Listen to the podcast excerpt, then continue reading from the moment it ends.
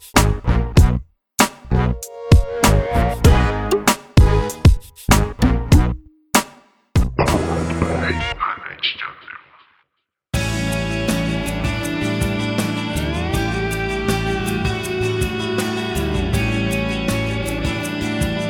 い、えー、ということでえー第3部というくだりになりましたが。はい。はい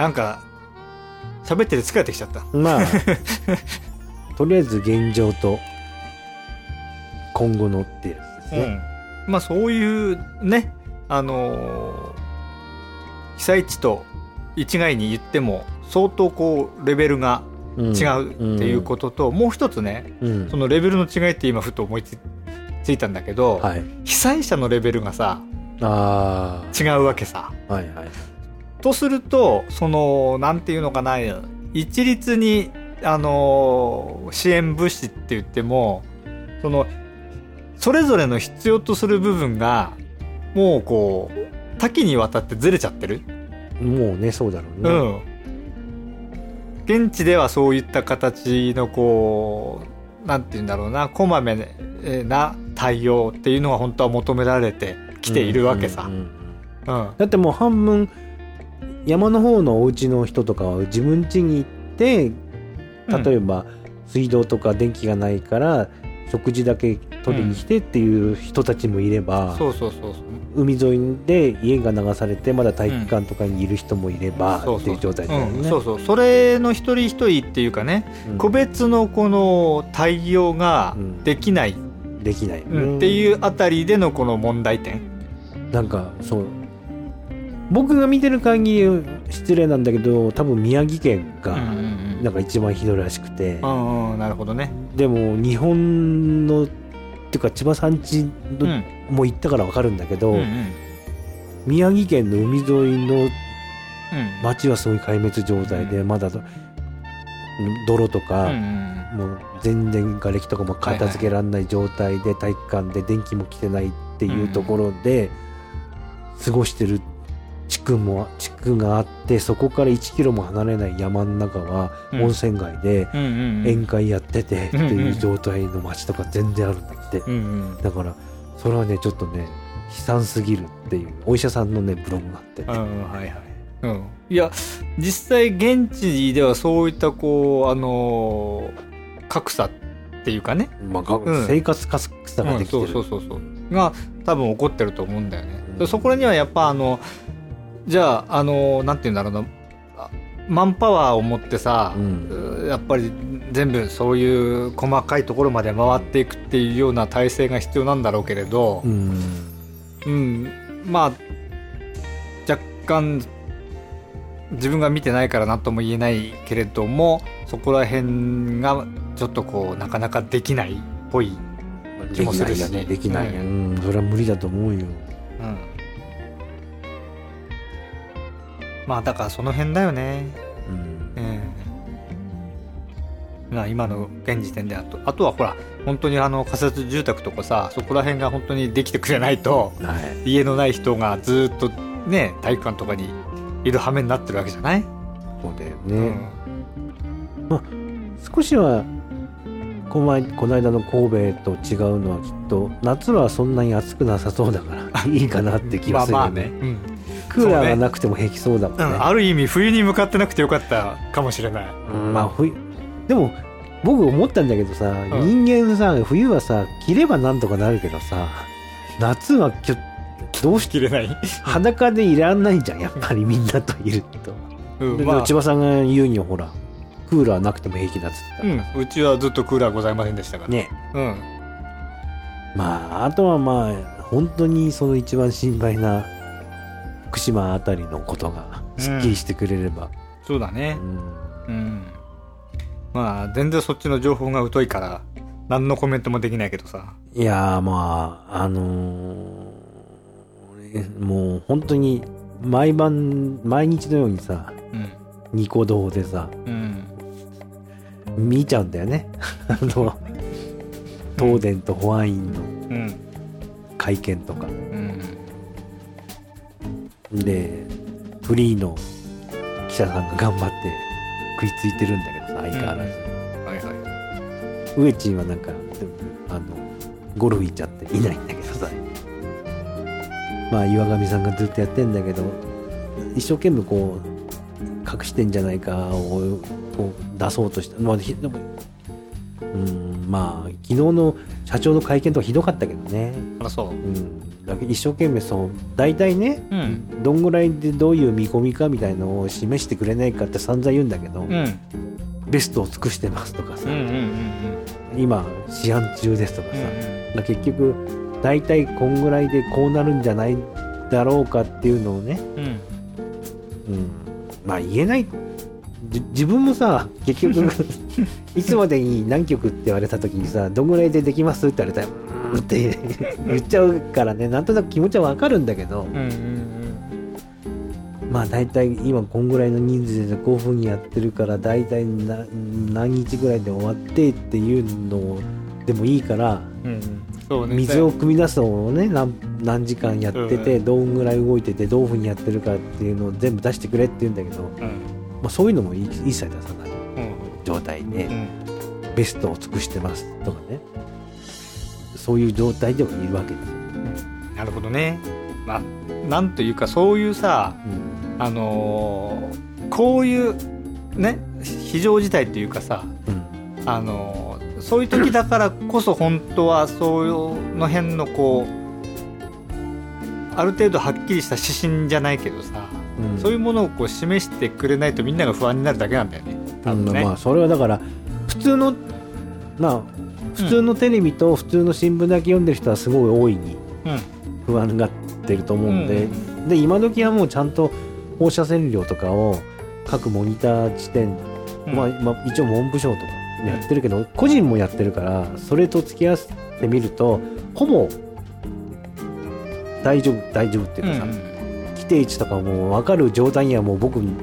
ブックマーク埋まってるけど、うんそういう状態に今なってるのね。うんで一応その東電とかが発表してる第1第2第3第4の原子力の圧力とかうん温度とかっても一応発表されててそれも見られるようになってるわけよ一応。うんでそういうのをね絶えず見られる環境にいて、どういったものかって分で僕は、意外とそれが本当ならねほぼ。で周りの放射線量も、国だけが出してるものじゃないから、うんうんうん。一応大体大丈夫かなっていう方向はもう見えてるわけですよ。うんうん。で東京の放射線あ放射のあ放射線の値も普段通りにもう下がってきてるのね全然、うん。0. 点いくつみたいな、そういう状態ではもうある程度大丈夫なのかなみたいな。うん。ところが見えてきたんですよ。せ先月ののレベル7になった時に比べれば、あの時だけですよ。本当にボーンってなったのは、うんうんうんであの時にバーンって散らったのは今こう落ち着いた状態にはなってるらしいんだけど、うんまあでもあるところに行って水が溜まってる部分でそこが水の中にそういう物質が溜まってそこだけが干からびちゃったところっていうところで溜まってる部分はポコポコポコポコあるらしいんだけどね東京でも。なるほどね。うんうんうんだそういうのってさまあ本当にちゃんとバカみたいにさツイッターでジャーナリスト追っかけて 武田邦彦のブログを読んでとかやってるから俺も落ち着いたんだけどそういうのやらないとさやっぱり厳しいじゃないですか。いややっぱりさその不安っていうのはさ一番わかんないしね、分かんいないっていうことから不安って起こるわけじゃない、そうですよ。うん、どういう形であれはっきりある程度させてくれれば多少そういうところは軽減されるだろうしさ、うん。だから例えばその不安が、あの増長していくから例えばこの、えー買い占め問題に発展するとかさ。ああ、やっぱり。うん。うん。あとは余計な自粛をし始めるとかさ、で本当にさ人間バカみたいなもんでさ うんあのないとさうん。食べたくなったりさ、うんうん。飲みたくなったりするものでさうん。今コカここら辺のコカ・コーラのさ自販機でさ、うんうん。コーラがないんだよね。なんで？わかんない。だから一応書いてあるのが、うん。品不足になってて、うん。随時生産をしてって書いてあるんだけど、うん。そんなにコーラは飲まれちゃうわけ？飲まれちゃうわけ？っていうか。ほら普段思うとさ自販機って売り切れなんか絶対ないじゃん。まあね今そこらこうちの周り2つともさ、ん。売り切れだらけなんだよね。そうなるとなんかファンタオレンジが飲みたくなったりするんじゃん。なんか見ると。うん。うん。だからそういう精神のはそういうのをやっぱテレビでやればさますますなるしさ、まあね煽っちゃえばうん、うん。一応その理由とかっていうのは例えばペットボトルの水とかは中身はあるんだけど蓋を生産する工場がみんなぶっ潰れたとか。うんで、ね。例えばうん。納豆があって納豆の大豆とかそういうものは平気なんだけど、うん。納豆のパックの中の透明のビニールあるでしょ、うんはいはい。あれが作れないとか。ああのペラッと上にそう乗っかってるそうそうそうあれが作れいないだけとかね、わらに負けよ。そうそう。わらのわらを持ったらないけどさ、うん。そういうところで出てないだけらしいんだけど、うんだからパッケージの一部、うん。だから紙がないとかさ。でも、そうね。うん。うん。あのヨーグルトがさずーっとないんだよね。ヨーグルトはあのうちで作ってるか分かるんだけど冬とかねうん。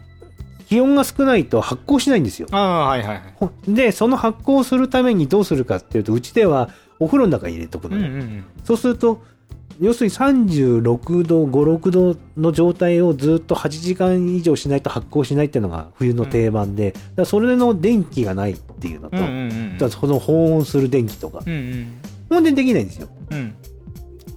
基本的にただ単に品不足ってだけね。そうだからその電気輪番停電で止まっちゃったりするから、その保温の時間がうん途切れちゃうとその発酵するものが発酵しなくなる。まあまあ大あの大豆の納豆もそうだったらしいんだけど。もういやいやいつ行ってもさ、あのだからそうやってないと食いたくなるわけよ。ヨーグルトだけないないっていうかさうちの株持ってずっくと。ななんでそうするとできるよ。そんなにヨーグルトってあれだったのかなとかさ思ったけどさ、なんなんかあの放射能に効くとでも言われたのかとか思っちゃったけどさ。あ一応出たけどね。大豆大豆ペプチドとなんたらは効くとか、ね、嘘。ほんと。あそうなの、うん。そのせいかやっぱり？いろいろなんかね浄水器が効くとかタニタの浄水器が効くとかね。あうんブブリカだっけ？ブリタ？ブリタの浄水器が効くらしいとかね出なんてただろうな本当に。あでもね実際剥がりながらやったらね2回やるとね、結構セシウムが取れたとかやってたよ。うーん。ネットだけどね。うん。そういったものにすぐね。だからビールがなくなったのもそれだよ。あそう、うん。全然知らない。ビール工房がなんかホップだかがうん。放射能に効くって誰かバカみたいに言ったらしくて、あらららら。まあなんかそんなそのさ全然あるし。だからなまあうんデマももちろんあるだろうけどさ、逆にその情報に踊らされてるっていう部分ってさ非常にだって知らない例えば俺なんかさ、うん。今そっちの情報は全く来てないわけじゃん、はい。何の不安もないよ。別にうん。まあ、だから今ひどいなって思うのがその例えば例にあれば上杉隆なんだけど、うんその安心デマうんでこういうことをやっててどうのこうのっていうとさ昔はさそんなにさ上杉隆もさ、うん。まあ、例えば民主党の犬とか言ってた人はいたんだけど、うんもうデマ扱いするツイッターとかひどくなっちゃってさ今、うんうんだから孫正義とかさうんうんその原発は大原発が危ないとかさ、うん。爆発するんじゃないかっていうようなツイートをしたとかさ今度うん。ネットでその言語統制が行われるんじゃないかってで今うん。3日間とかハンガーストライキとかしてるけどさ2人して。うんそうするともうなんか2ちゃん並みにさうん。ディスる人がひどくてさツイッターで、まあハッシュタグだけどね。うん。はいはい僕はそういう変なことをする人はうん弾いちゃってるけど、うん。でもハッシュタグで僕はラジオ聞いてるからラジオのハッシュタグの中ではもうものすごくそういうのがバーって出るわけよ。うん。また上杉隆がデマをしたデマをはうんしてるとかさ。今度原口もデマを出してるとさ。まあそうやってこう自分が安心したい人がいっぱい出てきたいんだろうなっていうのはもう本当に2ちゃんの悪い癖の人たちがこううん流入してきたっていうのはすごく嫌嫌になってきてる部分は少しあってさ、うんうん。だからね今回ねそのツイッターによってさうん相当このあの情報を得るっていうことがねうん。あのものすごくこう、えーなんて言うんだろう知れ渡ったっていうかさ。知れ渡ったけどねなんかね、うん。コスモ石油の話がねツイッターが最初じゃねえかみたいな話になっててねフジテレビで、もう。ん、なんか嫌だなと思って。うん。うん。あのコスモ石油の話のメールはどっから来たんですかっていうのをこう紹介してもらうって企画が朝やってんだけど、うん。5時5時あのメザニューかなんかでうん。でなんかツイッター見てっていうのを、うん。今行き着いててさ、うんうんうんうんうん。うん、なるほどね。だから非常にさそのあのいい面っていうものももちろんねうん、出た部分はあったと思うのよ。逆にそのいい面っていうものが出たおかげであのそう非常に知れ渡っちゃってそうだから注目を浴びちゃってっていう。ハッシュタグとかわかんない人がいっぱいいてさ。そうそうそう。だってさ いきなりさあの卵がさいっぱい出てくるんだもん、ひどいよね、うん やり方も分からずっていうさ、ううん。んうん。まあだからそんな中でねあの今度は逆に悪い面っていうものもどんどん出てきちゃってうん出るてきちゃってる。わけじゃない、まあでも本当にその千葉さんが秋葉原で帰れなくなった時のさ、うん。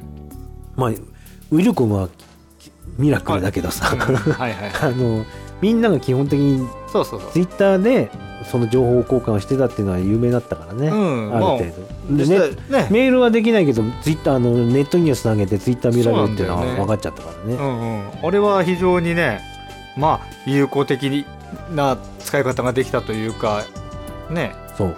それは賢い。よね、うん、まあちょうど本当はあの時もずっとツイッターやりつつだったから、結局あれからものすごいあの状態に陥ってずっとツイッターとネットにへばりついてたっていう、うん。うん、1週間ぐらいね、うん。うん。